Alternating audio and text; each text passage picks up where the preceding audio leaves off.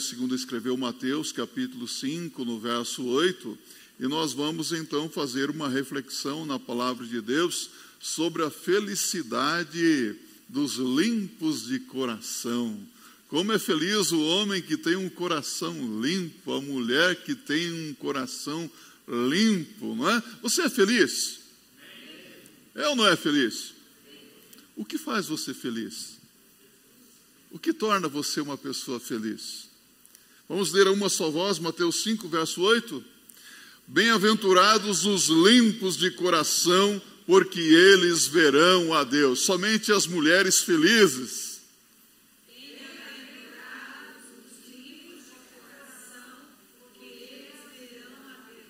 E os homens felizes?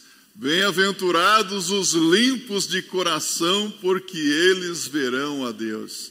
Pai bendito e eterno, muito obrigado, porque nós acabamos de ler a tua palavra que é santa, a tua palavra que é útil para nos ensinar, a tua palavra que faz aquilo que te apraz, aquilo que é da tua vontade. E suplicamos que hoje não seja diferente. Ao ouvirmos a tua palavra, o teu Espírito Santo fale ao nosso coração, à nossa mente, para que possamos, ó Deus, ter aquele tipo de vida que realmente é agradável perante os teus olhos, pois nós oramos em nome de Jesus. Amém. Podem se assentar. Felicidade dos limpos de coração. A lista que Jesus Cristo fez daqueles que verão a Deus inclui os limpos de coração. E esse é o objetivo da nossa vida, não é mesmo? O objetivo da sua vida não é ver a Deus? Um dia adentrar as mansões celestiais e contemplar o Senhor como Ele é, contemplar a face de Cristo. E o autor sacro mesmo disse que deseja ver o rosto de Cristo, como será lindo o rosto de Cristo. Já pensou como será o, rosto de Jesus? Hoje nós contemplamos a Deus com os olhos da fé, não é mesmo? Mas nós não contemplamos o Senhor com os olhos físicos. Podemos ter uma ideia de como é o Senhor Jesus Cristo, mas a nossa ideia é vaga. Mas um dia nós veremos o Senhor como Ele é estaremos face a face com Deus. Que dia maravilhoso será esse, não é? Que dia glorioso, o dia em que estaremos face a face com o Senhor. Mas, sabe, a Bíblia diz que Deus testa o coração do homem e julga a sua sinceridade. Deus sabe o que se passa no íntimo de cada alma. Nós não sabemos o que se passa na mente e no coração de ninguém, não é? Nós não podemos ver o que está dentro do coração de uma pessoa, nós não temos aquela visão de raio-x, nós não somos oniscientes, nós não sabemos de todas as coisas, mas Deus sabe. O Senhor Jesus Cristo, Ele nos conhece perfeitamente, o Senhor lê os nossos corações.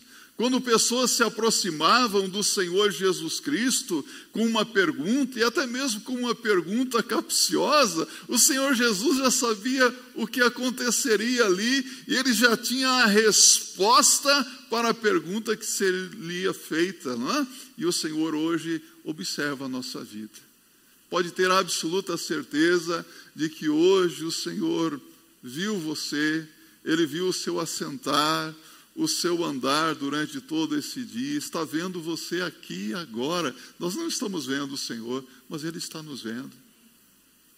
Ele está vendo a intensidade do seu louvor, da sua adoração. Ele vê a atitude do nosso coração, e para Deus isso é o mais importante. Não são os gestos, não são as palmas, não é a coreografia que se faz, não é a entonação da voz, aleluia, amém, mas é a atitude do coração. Deus não vê a aparência, Deus vê o interior. Deus vê dentro da nossa alma, dentro do nosso coração. E a palavra de Deus diz em 1 Crônicas 29, verso 1, que, diz assim: E bem sei eu, Deus meu, que tu provas os corações e que da sinceridade te agradas. O que é que Deus faz? prova o coração e se agrada da sinceridade, um coração sincero. Outra vez, o profeta Jeremias, no capítulo 12, no verso 3, ele diz assim: Mas tu, ó Senhor, me conheces, tu me vês e provas o meu coração para contigo. O salmista, no Salmo 139, ele diz que o Senhor esquadrinha os corações, o Senhor examina o coração do homem, parte por parte, camada por camada. Às vezes nós pegamos uma, uma fruta, já pegou aquela fruta que tem camadas? Você tem que tirar camada por camada. O Senhor Deus, ele penetra até as camadas mais profundas do coração do ser humano. Ele vê o que ninguém mais pode ver. Ele examina o homem. Em Provérbios 21, no verso 2, o sábio rei Salomão declara: Todo o caminho do homem é reto aos seus olhos, mas o Senhor sonda os corações. Às vezes nós achamos que o que nós estamos fazendo é certo. Não, eu vou seguir por esse caminho porque me parece o caminho mais correto.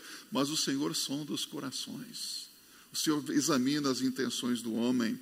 Então Deus penetra no íntimo da nossa alma, nas paredes defensivas do nosso coração, a fim de sondar os nossos motivos e os nossos interesses.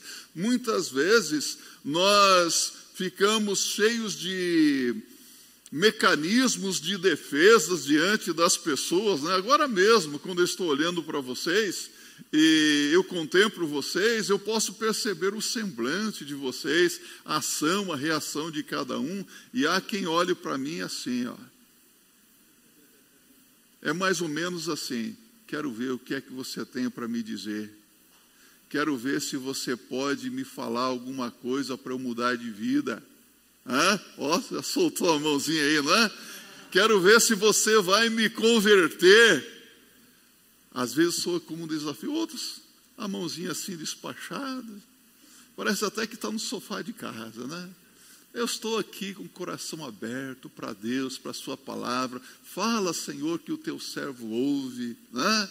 Fala, Senhor. Que maravilha quando isso acontece, não é? Mas muitas vezes nós ficamos cheios de mecanismos de defesa diante dos homens. Mas sabe o que é que Deus faz? Deus vai destruindo os mecanismos. Deus vai destruindo as barreiras e vai chegando lá no âmago da nossa alma. E Ele nos diz quem nós realmente somos. Ele mostra o que nós temos feito, o que nós deveríamos ser na presença dEle. Talvez você nesta noite esteja pensando assim: ah, como eu gostaria de ser uma pessoa melhor na presença de Deus, um pai melhor, um marido melhor, uma esposa melhor, uma filha melhor, um filho melhor, e Deus então está examinando o seu coração, vendo qual é a sua intenção. Ele está observando tudo isso. Sabe, o que a palavra de Deus nos, nos mostra é que quando Deus penetra no nosso coração e a sua luz brilha dentro de nós, nós descobrimos realmente como é o nosso coração, quem nós realmente somos. A palavra de Deus diz: enganoso e perverso é o coração do homem, quem o conhecerá? Quem é que conhece o coração? Às vezes nós achamos que conhecemos os nossos corações. Às vezes nós olhamos para nós mesmos e chegamos até a pensar: puxa, eu sou uma pessoa muito boa, o meu coração é bom, eu não odeio ninguém, eu nunca matei, nunca roubei, eu não vivo falando mal da vida alheia.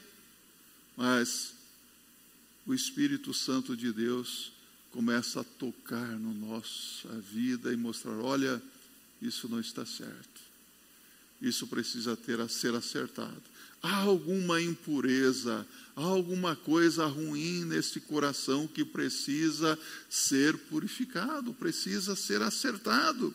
A palavra de Deus diz em Jeremias, capítulo 17, abra sua Bíblia comigo. Então, esclarecendo isso, Jeremias 17, verso 9 e 10, diz a Bíblia: Enganoso é o coração mais do que todas as coisas, e perverso, quem o conhecerá? A resposta: Eu, o Senhor, esquadrinho o coração e provo os rins, isto para dar a cada um segundo os seus caminhos e segundo o fruto das suas ações. Deus está dizendo que Ele conhece, que Ele esquadrinha os corações. Então, em primeiro lugar, não podemos permitir um coração sujo, não é verdade? sujeira, imundícia no coração. Então, do ponto de vista bíblico, o coração é a fonte da vida. De tudo que se tem de guardar, guarda o teu coração, porque dele procedem as fontes da vida. É como uma mina, uma fonte que jorra, e, mas você tem que saber que tipo de água está jorrando nessa fonte. O problema é que às vezes a mina é boa, água cristalina, água pura.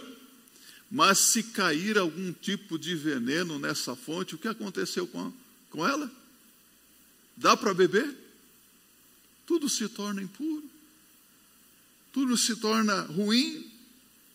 Então, do ponto de vista bíblico, o coração é a fonte dos sentimentos, dos pensamentos, da vontade e dos desejos. Então, precisamos estar constantemente observando o nosso coração. Ora, no tempo de Jesus, nos dias de Jesus, no judaísmo, uma pessoa poderia facilmente ser contaminada e se tornar então impura por comer um alimento proibido, por exemplo uma carne proibida, aquela pessoa se tornaria impura. Ou por tocar em alguns objetos, aquela pessoa poderia ser cerimonialmente impura. Tocar em um cadáver, você já tocou em um cadáver alguma vez? Quando foi no sepultamento? Se isso acontecesse naquela época, a pessoa estava cerimonialmente impura. Sabe o que Jesus faz? Jesus fala que é o contrário. Não é o que entra no coração do homem que o contamina, mas é o que brota e sai do coração. Enganoso e perverso é o coração do homem. É no coração, diz Jesus. O que contamina mesmo o homem é o que brota do coração e sai da sua boca. No verso 15 aqui de Marcos 7, Jesus diz: é o que brota no coração, é o que sai da boca. Propósito: quais são as coisas que você tem dito, as palavras que você tem pronunciado? Palavras de bênção? Palavras de maldição? Palavras que edificam? Ou palavras que destroem a vida das pessoas? Sejam as vossas palavras sempre temperadas com sal. Eu acho interessante isso na Bíblia, temperada com sal, mas por quê? O sal dá sabor, não é? É que talvez nós tenhamos que engolir as nossas palavras em um determinado momento, e se as nossas palavras não forem boas, não forem temperadas, aí a coisa fica complicada, não é? Por isso que alguns às vezes têm que engolir as próprias palavras, e às vezes as próprias palavras, elas são difíceis de engolir, são como aquele sapo cururu. Conhece o sapo cururu? Já pensou em engolir um sapo cururu? Ah, que imundícia, não é verdade? As palavras. Marcos capítulo 7, 21 e 22 Ouça o que diz o Senhor Jesus. Porque do interior do coração dos homens saem os maus pensamentos, os adultérios, as prostituições, os homicídios, os furtos, a avareza, as maldades, o engano, a dissolução, a inveja, a blasfêmia, a soberba e a loucura. Jesus está dizendo aqui, está falando que a pureza deve penetrar todos os corredores do nosso coração. Não é isso que ele está dizendo? Ou seja, a pureza deve penetrar os nossos pensamentos, os nossos sentimentos, a nossa vontade, os nossos desejos. Então a pergunta que eu tenho que fazer é: isso que eu estou pensando é puro? Louva a Deus! Esse é um sentimento puro aos olhos de Deus? Se a resposta é positiva, pode continuar sentindo e pensando assim. Se não, não pensarei nessas coisas. Não permitirei esses sentimentos, essa vontade na minha vida. Compreende isso? É preciso então se posicionar diante do Senhor. Ou seja, desejos, vontades, motivações, porque Jesus esclarece, porque do coração do homem procedem os maus desígnios. Então é preciso cuidar do coração, cuidar da fonte. Cuida do teu coração. De tudo que se tens ouvido, o fim é guarda o teu coração. Cuidado com o teu coração de tudo o que o homem deve guardar, principalmente deve guardar o seu coração. Por isso, não dê o seu coração para ninguém, não, viu? Seu coração deve pertencer a quem? A Deus. Jesus diz em Apocalipse 3,20: Eis que estou à porta, se alguém ouvir a minha voz, entrarei em sua casa, em sua vida, em seu coração, cearei com ela e ele comigo. Jesus quer entrar e fazer morada nesse coração. E esse coração tem que ser limpo, puro. Ora, se o nosso corpo é o templo do Espírito Santo, a habitação espiritual de Deus, então o nosso coração é o santo dos santos, não é? o lugar santíssimo. É aqui que Deus habita. Então o coração deve ser puro. Você não pode permitir nenhuma parte escura no seu coração, nenhuma sujeira. Por exemplo, na sua casa. Na sua casa, vamos imaginar que você tenha sala, copa, cozinha, dois ou três quartos, mas se você tiver lá no lá perto na área de serviço da sua casa, aquela área de serviço cheia de lixo, de imundícia, de coisas velhas e sujas, você tem um quartinho lá que vive trancado porque lá só tem porcaria. Alguém tem alguma coisa assim em casa? Não, né? Ninguém tem isso em casa, não é verdade? Aí chega Jesus e fala: Olha, estou aqui. Jesus chega na sua casa para se hospedar e você diz assim: Oh, Jesus, pode entrar na minha casa, minha casa é sua, Jesus. Posso Posso entrar em todos os lugares da sua casa? Pode, Jesus. A menos nesse quartinho, Jesus. Por quê? Nesse aqui é um quarto escuro que eu tenho. Aqui tem um lixo, tem tanta porcaria, aqui você não pode entrar. Não é assim que nós fazemos com algumas visitas? Pode entrar em todos os lugares, menos aqui, porque aqui está. Não pode haver partes escuras na nossa vida. Jesus deve ter livre acesso em tudo ocupar completamente o nosso coração, a nossa vida. Davi orou que as palavras dos meus lábios e o, meu, e o meditar do meu coração sejam sempre agradáveis a Ti, ó Deus. Palavras da minha boca, o meditar do meu coração sejam agradáveis na Tua presença. Então Deus não vê a aparência, Deus vê o coração. O homem vê o exterior, mas Deus vê o interior. Deus vê o que ninguém mais pode ver. Sabe, o nosso Senhor Jesus Cristo, ele condenou a hipocrisia dos fariseus de seus dias, porque os fariseus, eles levavam uma vida de aparência. Eles eram muito religiosos. Eles cobravam atitudes dos outros que eles mesmos não praticavam. Eles os escribas e fariseus, eles criavam, inventavam é, leis e mais leis, como, por exemplo, o sábado, eles eram muito legalistas. No sábado você não poderia fazer absolutamente nada. E Jesus pergunta: e se o teu jumento cair num poço no dia de sábado? Você tira o jumento? Não é trabalhar no sábado? Sabe o que eles diziam? No sábado não se pode caçar uma pulga que está picando você no seu corpo. Caso contrário, você será culpado de caça no dia de sábado. Veja como que eles eram legalistas.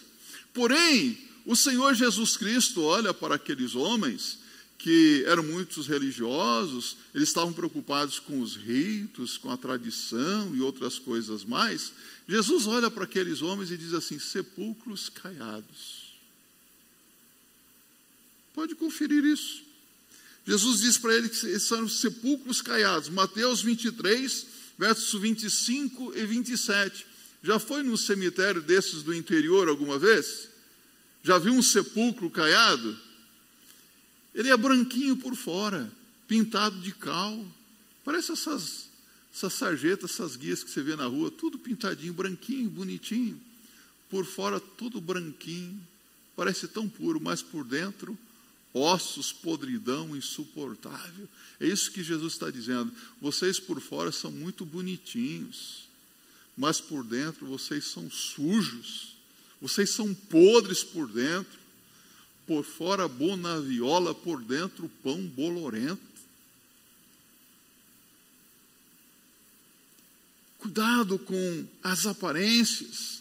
Eles eram bons apenas na aparência, por isso Jesus disse aos seus discípulos, e o diz também a nós, em Mateus 5, verso 20: Se a vossa justiça não excederem muito a dos escribas e fariseus, jamais entrareis no reino dos céus.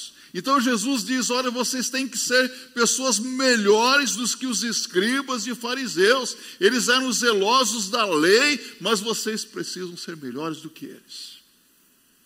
Exceder na justiça. Então isso nos mostra, em segundo lugar, a necessidade de um coração limpo. Deus habita no coração.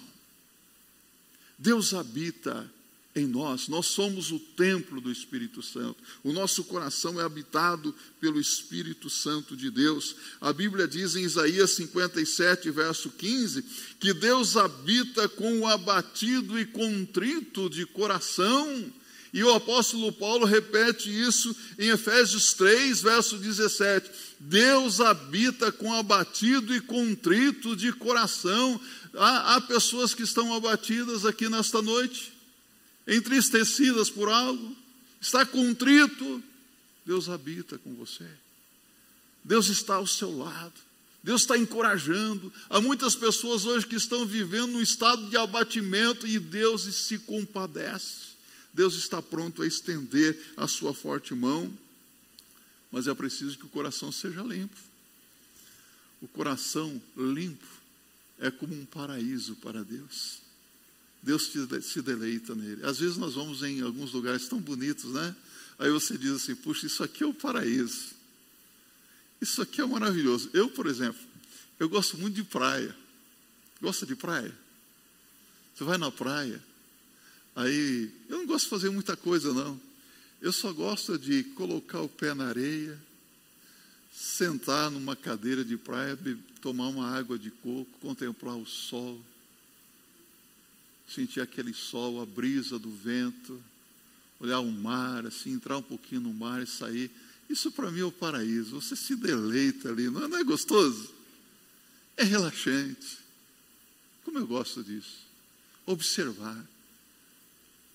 Um coração limpo é como um paraíso para Deus. Deus te deleita. Quando Deus olha para você e vê a sua sinceridade, o seu desejo de fazer a vontade dele. É como se Deus dissesse: Puxa, encontrei um lugar. Encontrei um lugar agradável. Sua vida é agradável para Deus? Deus sente o prazer em estar com você? É isso que precisamos entender, meus irmãos. Deus ama o coração quebrantado. Oséias diz assim, Oséias 10, verso 2, que Deus ama o coração quebrantado, mas não o coração dividido. Nosso coração não pode ser dividido. Nós não podemos cochear entre dois pensamentos. Nós não podemos servir a dois senhores. Ou nós servimos a Jesus ou servimos ao mundo. Ou servimos a Deus ou servimos ao dinheiro, não é verdade? Uma vez, uma garotinha, jovem adolescente, disse para a mamãe: Mamãe, eu posso namorar? Posso ter dois namorados? Eu gosto do fulano que é moreninho e do Beltrano que é loirinho. E a mamãe disse assim: Não, você não pode ter dois namorados, porque você vai amar um e odiar o outro. É o que está na Bíblia. Você não pode ter dois senhores. Você vai amar um e odiar o outro. Quem é que você ama? Você ama Jesus? Ama o Senhor Jesus Cristo de verdade? Seu coração está firme em Cristo? Ou é um coração dividido? Eu amo a minha esposa. Meu coração não é dividido, meu coração é dela. Eu sou da Giselda, a Giselda é minha. Amém, irmã? Amém, Giselda? Amém? Já, mas tem muitas pessoas que vivem com o coração dividido. Isso não pode acontecer. Coração quebrantado, contrito, não coração dividido. 1 Tessalonicenses 5, verso 22, a palavra de Deus diz que um coração puro se afasta de toda a aparência de mal. Na verdade, Paulo diz assim: abstende-vos de toda a aparência do mal. Vamos dizer juntos? Abstende-vos de toda a aparência do mal. Às vezes não é mal, mas é a aparência do mal. E você tem que fugir daquilo que não é bom. José não fugiu no Egito? Você deve fugir de tudo aquilo que é aparência do mal e que pode servir de escândalo para os mais fracos. Você deve fugir de toda aparência do mal que pode servir de tropeço para alguém. E eu não quero ser pedra de tropeço para ninguém. Você quer ser pedra de tropeço para alguém? Fuja de toda e qualquer aparência do mal, em nome do Senhor Jesus Cristo. Se afaste do que desagrada a Deus. Uma terceira coisa que a palavra de Deus nos mostra, então, a necessidade de pureza de coração. 1 de Pedro, capítulo 1, no verso 16, aqui temos um versículo bíblico que os santistas gostam muito, mas interpretam mal. A Bíblia diz: Sede santos, porque eu, Senhor vosso Deus, sou santo, não é santos. Santo. Eu, Senhor vosso Deus, sou santo. Sede santos. Seja separado do pecado. E ainda mais, 1 Tessalonicenses 4, verso 3, porque esta é a vontade de Deus, a vossa santificação, uma vida de santidade. Isso pode é, ser visto no nosso dia a dia, se temos levado uma vida de santidade ou não. Às vezes na Bíblia algumas coisas não são muito claras, não é? Vez por outra, às vezes alguém chega assim, pastor, isso pode? Porque eu não vi na a Bíblia falar nada sobre isso. Às vezes a vontade de Deus não está expressa de uma maneira tão clara na Bíblia para você, não é verdade? Por exemplo, você já leu na Bíblia alguma vez que a vontade expressa de Deus é que você seja rico? Já leu isso? Sabe o que você vai encontrar na Bíblia?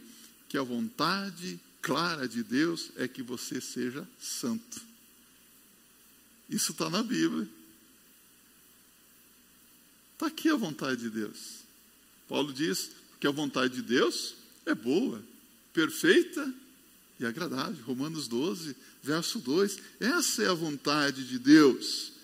Efésios capítulo 1, verso 4. Deus nos escolheu em Cristo para sermos santos e irrepreensíveis. Então Deus não nos salvou por causa da nossa santidade, mas para a santidade. Deus não nos salvou no pecado, mas do pecado. Deus nos salvou para que o propósito dele se cumprisse em nossa vida, ou seja, para sermos conformes à imagem e semelhança do seu filho. Romanos capítulo 8, verso 9. Conforme a imagem de Jesus. Cristo nos chamou e nos purificou para sermos. Aí você pode pegar a Bíblia em Tito capítulo 2, verso 14.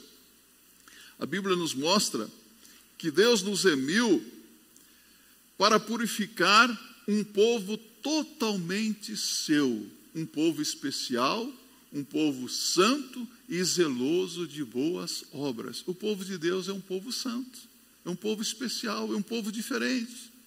É um povo que faz diferença no mundo também. Tito capítulo 1, verso 15, a Bíblia diz, você vai repetir comigo aqui. Todas as coisas são puras para os puros. Repita comigo. Todas as coisas são puras para os puros. Agora, para os impuros, não. O impuro é cheio de malícia, não é verdade? Ah, eu acho que é assim. Não todas as coisas são puras para os puros. É puro de coração, é limpo de coração, então todas as coisas serão puras, sem maldade.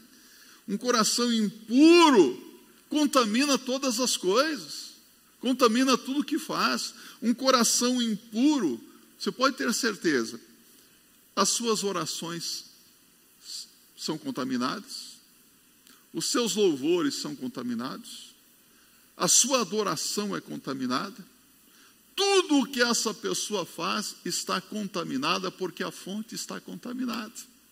Se o coração for impuro, todas as coisas que faz serão também impuras. Percebe como que é importante ter a fonte limpa, o coração limpo? Todas as coisas são puras para os puros. Quando seu coração é puro, seu louvor será aceitável. A sua adoração é aceitável. As suas orações são aceitáveis. As suas ofertas serão puras aos olhos de Deus. Então Deus não está tão interessado naquilo que nós fazemos, mas quem nós realmente somos. Deus está interessado na nossa vida. Suas obras são obras mortas se o coração está contaminado. Hebreus capítulo 6, verso 1. A Bíblia diz que Deus é tão puro de olhos, mas tão puro de olhos, que ele não pode contemplar a maldade. Sem santidade ninguém verá o Senhor. Não há comunhão da luz com as trevas, e Deus é luz. Você já tentou misturar alguma vez óleo com água? O que, que acontece com óleo ou com azeite? Se você misturar com água, quando você para de agitar o óleo, o azeite, sobe. Azeite e água não se misturam. Luz não se mistura com trevas. E Deus é luz. Deus é pureza. Os nossos pecados fazem separação entre nós e Deus. A imagem de Deus em nós consiste em santidade. Se não formos santos, o Senhor um dia dirá abertamente para nós: Nunca vos conheci. Você quer ouvir isso alguma vez? Você quer ouvir isso no dia do juízo? Nunca vos conheci. Naqueles dias muitos dirão: Senhor, Senhor, abre-nos.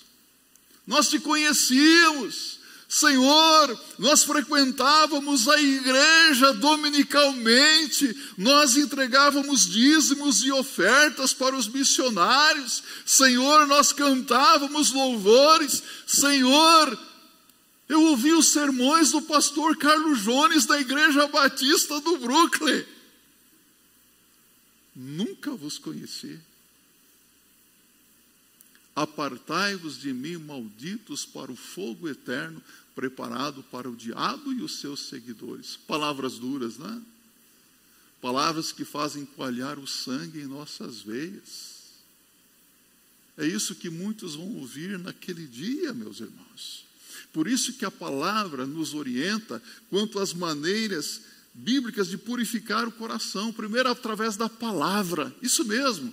Quando você está aqui ouvindo a palavra, sem que você veja, o seu coração está sendo purificado. Há um poder na palavra de Deus. Quando você lê a Bíblia, Deus vai trabalhando na sua mente e no seu coração. Em João 17, no verso 17, Jesus, na sua oração intercessória, orando pela igreja, orando por aqueles que haveriam de crer nele, Jesus orou dizendo: Santifica-os na verdade, a tua palavra é a verdade. Repita comigo. Santifica-os na verdade, a tua palavra é a verdade. A palavra de Deus nos santifica santificação através da palavra, porque a palavra é como um espelho. Você se olhou no espelho hoje? Você se viu no espelho? O espelho mostra quem nós somos, não é verdade? A palavra de Deus mostra quem nós somos, mas também a palavra é como água que lava, que limpa, que purifica. Através do arrependimento, hoje pela manhã falamos muito sobre arrependimento metanoia, mudança de pensamento, de sentimento, de atitude, de julgar. Aquele momento em que o homem decide virar as costas para a vida de pecado e entregar a sua vida a Jesus e seguir ao Senhor Jesus Cristo, fazer um retorno na vida, uma conversão, virar as costas para o pecado e seguir ao Senhor Jesus Cristo. Lembro-me do filho pródigo, que quando estava no, diante de porcos, no chiqueiro, desejando se alimentar com as bolotas que os porcos comiam e não podiam, caindo em si, ele disse: Levantar-me-ei e irei ter com meu pai e dir-lhe-ei: Pai, pequei contra o céu e perante ti, e já não sou digno de ser chamado teu filho. A palavra de Deus diz que ele caindo em si, ele estava enlouquecido. O pecado enlouquece.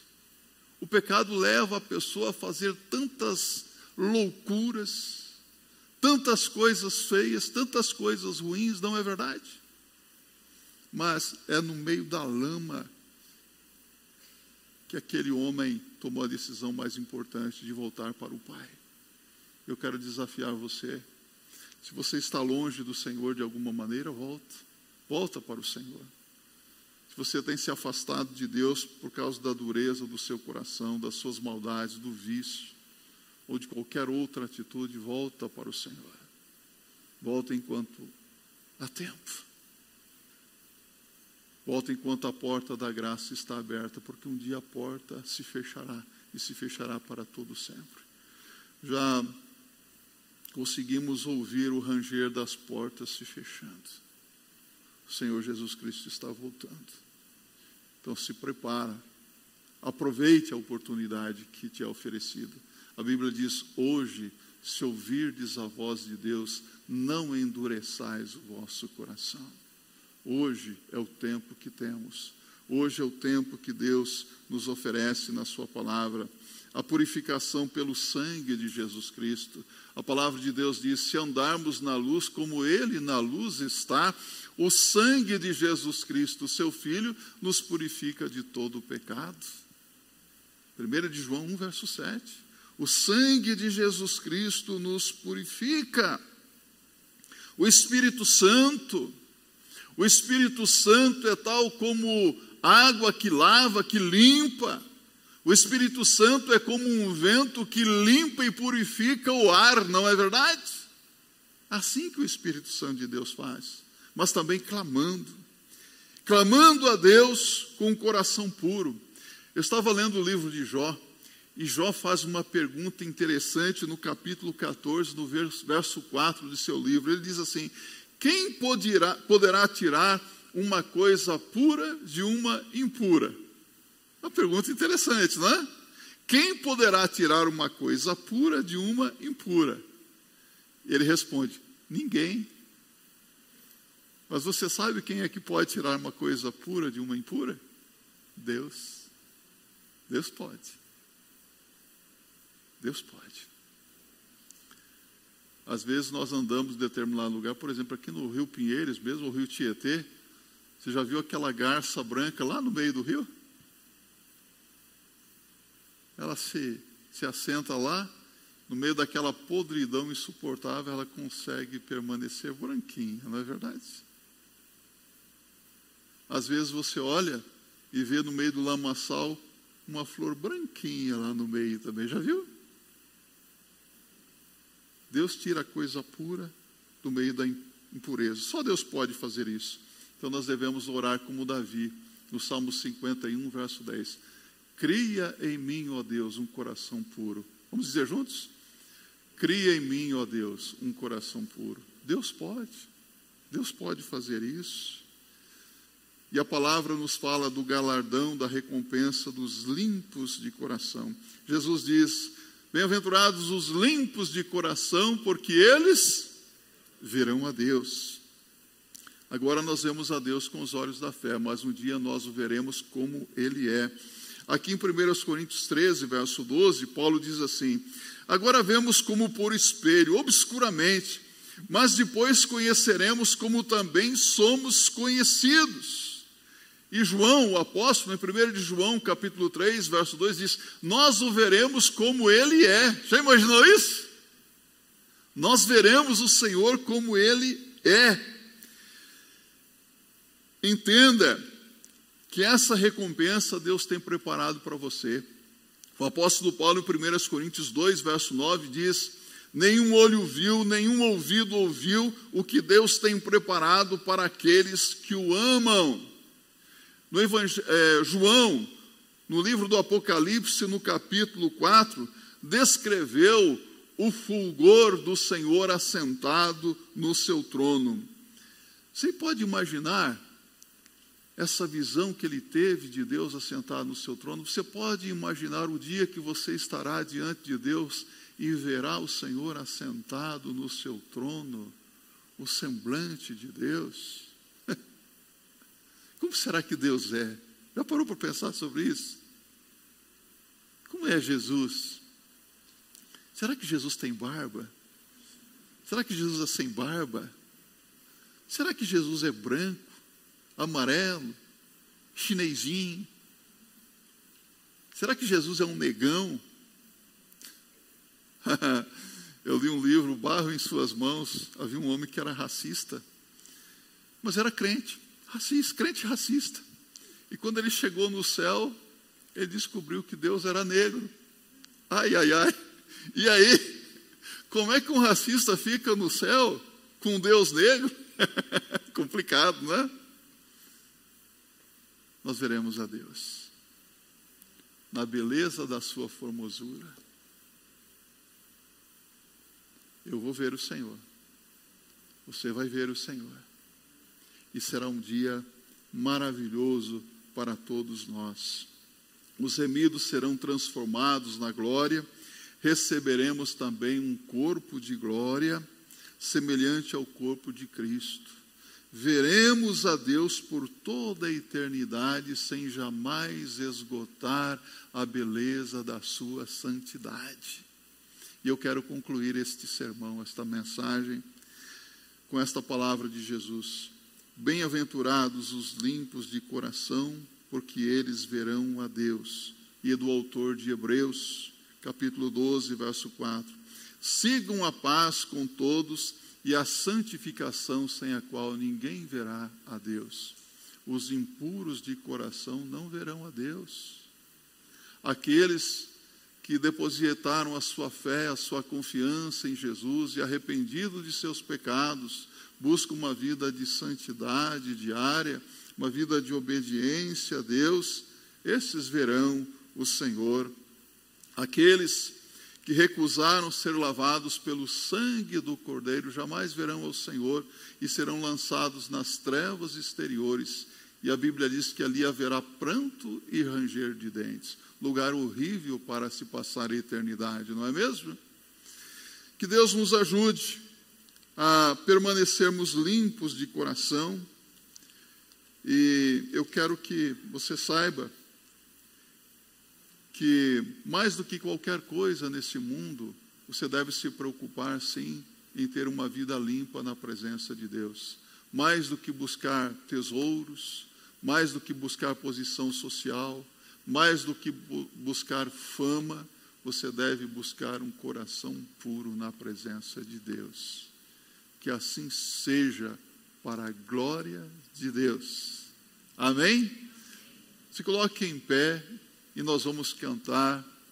Enquanto estivermos cantando, eu quero que você reflita a respeito do seu coração. De quem é o teu coração? A quem pertence o teu coração?